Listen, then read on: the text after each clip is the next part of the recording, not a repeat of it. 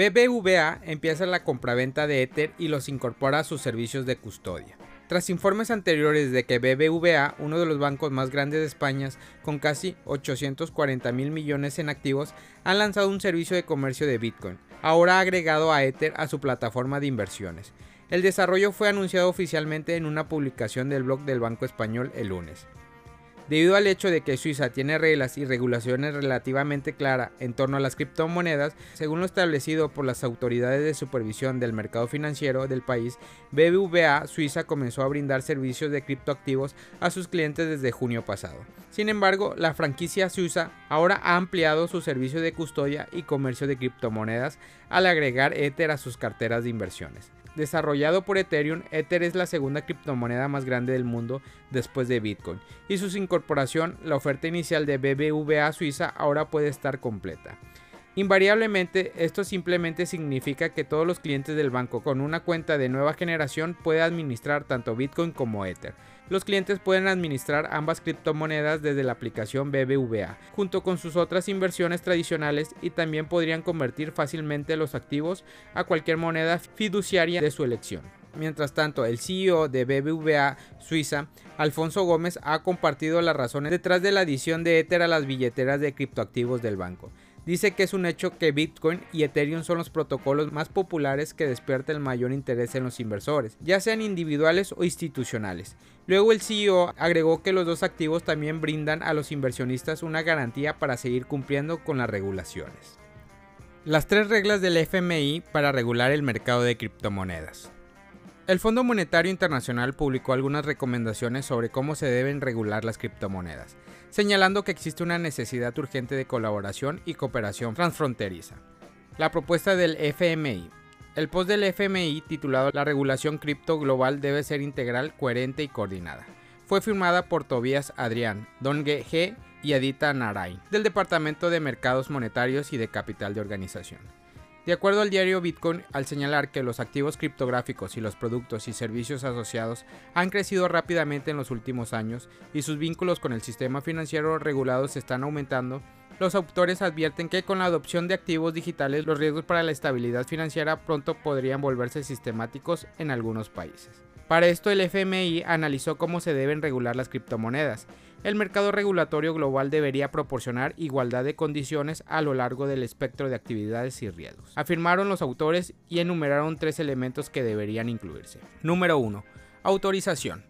Los proveedores de servicio cripto, incluidos los que ofrecen almacenamiento, transferencias, liquidación y custodia de reservas y activos, deben tener licencia o autorización. Añaden, los criterios de concesión de licencias y autorización deben estar claramente articulados.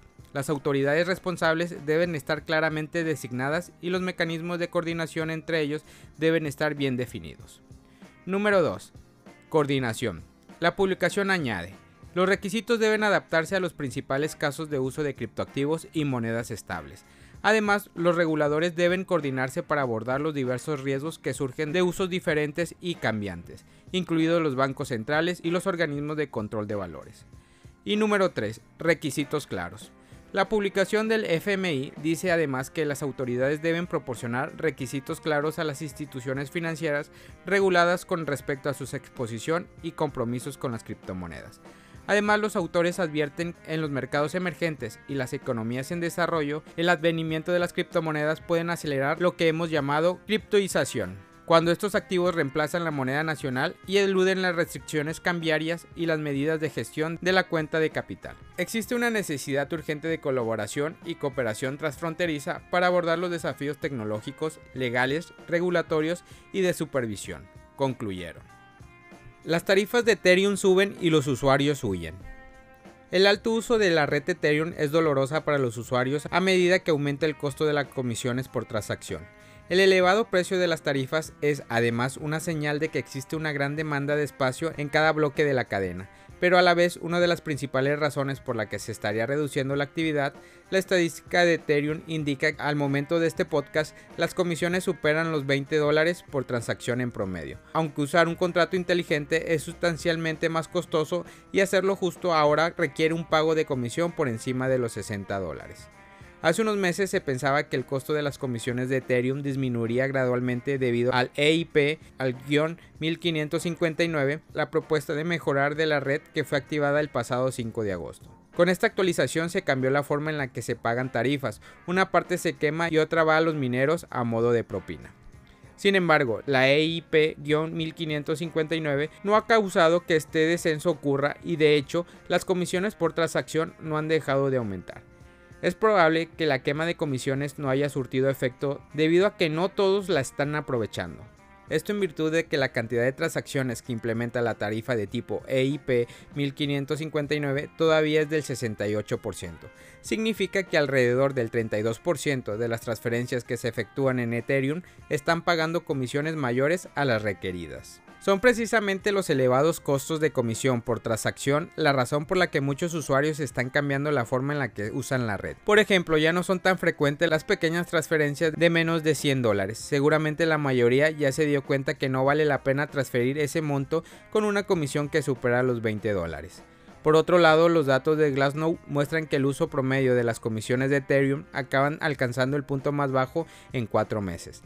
La cifra puede ser una señal de que los usuarios están buscando otras alternativas como Solana, Avalanche, Polygon y cuyos costos de tarifa son más bajos. Muchos ya están expresando abiertamente que han decidido abandonar Ethereum precisamente por los altos costos de comisión. Más inversores han oído hablar de Dogecoin que Ethereum, muestra una encuesta.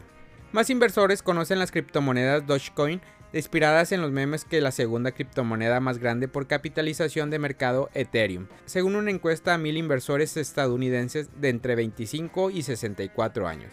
La encuesta se centró en inversores con responsabilidad principal o compartida de la toma de decisiones financieras del hogar y con al menos 10.000 activos familiares para invertir, junto a un ingreso familiar de 50 mil dólares. Encontró que Bitcoin es la criptomoneda más popular, con el 99% de los inversores encuestados diciendo que lo saben y el 68% diciendo que tienen suficiente conocimiento para estar familiarizados con Bitcoin. Sin embargo, las altcoins ganaron popularidad con Dogecoin, aumentando para superar a Ethereum.